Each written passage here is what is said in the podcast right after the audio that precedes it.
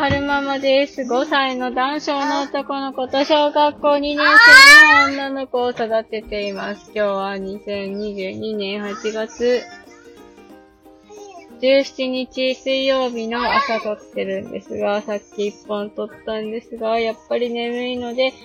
喋って眠気を覚まそうと思うんです。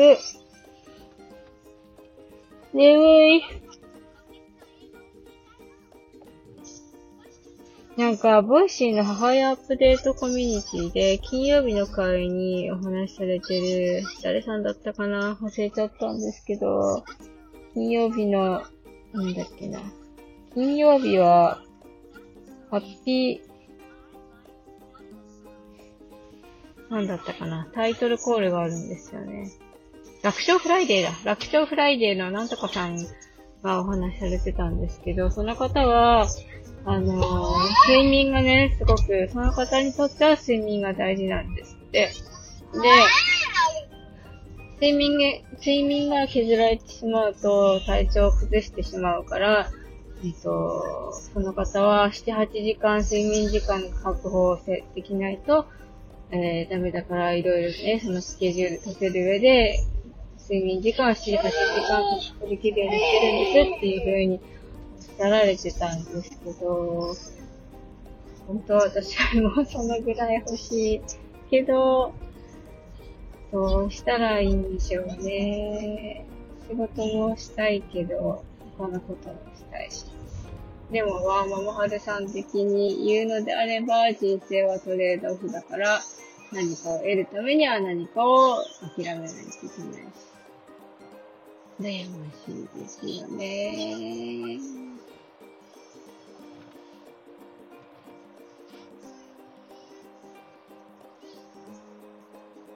そう。ね睡眠時間足りないと、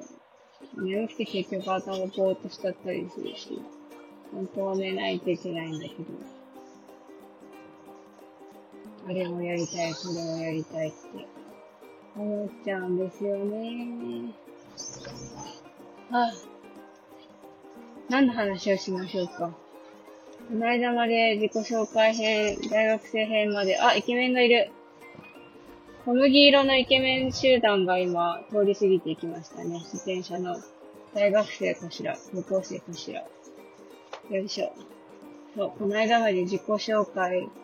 大学生編を撮っていたので、その続きを少しお話ししたいかなって思います。えーっと、大学卒業後の話なんですが、臨床検査技師の国家試験があったんですよ。その養成コースみたいなところにいたので、2月末ぐらいに臨床検査技師の国家試験があって、でその前にね、あのー内定をある会社からいただいてたんです。どんな会社だったかっていうと、睡眠時無呼吸症候群の検査をする会社だったんです。なんか、ポータブルの機械があって、で、それを患者さんにつけてもらって、で、寝てる時に無呼吸になってないかっていうのを脳波で測定するっていう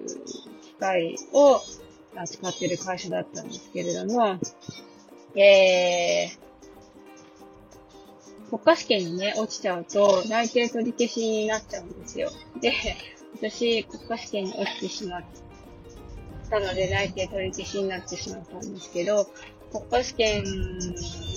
の結果が出るのって3月末だったか、4月初めだったか、とにかく、えー、大学の卒業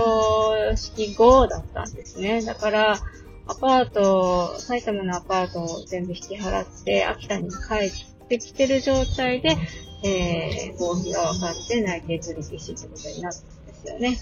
で、えー、もう一回チャレンジしよう、国家試験もう一回チャレンジしようって思ったんですけど、うんと、まあ仕事しながらチャレンジしてくれってことだったので、えー、仕事探して、見つかった仕事が、県の機関の衛生科学研究所ってところだったんですよね。どんな仕事をしてたかっていうと、えー微生物部ってところに配属されたので、あのー実験の、実験補助の仕事をしてました。うんと、なんだろう。培養し終わった後の培地を滅菌したりとか、えー、実験器具の滅菌したりとか、あと、インフルエンザの流行を調べるときに、鳥の組織が必要になるんですけど、その組織を常にフレッシュな状態に保つ仕事とか、そういうのとか、疫学調査かなかなんかなのかなそういう統計を、あの、エクセルかなんかでまとめて、なんか入力するみたいな、そういう仕事をさせていただいてましたね。で、保育園に着いたので、ここまでにしたいなと思います。続きはまた後で。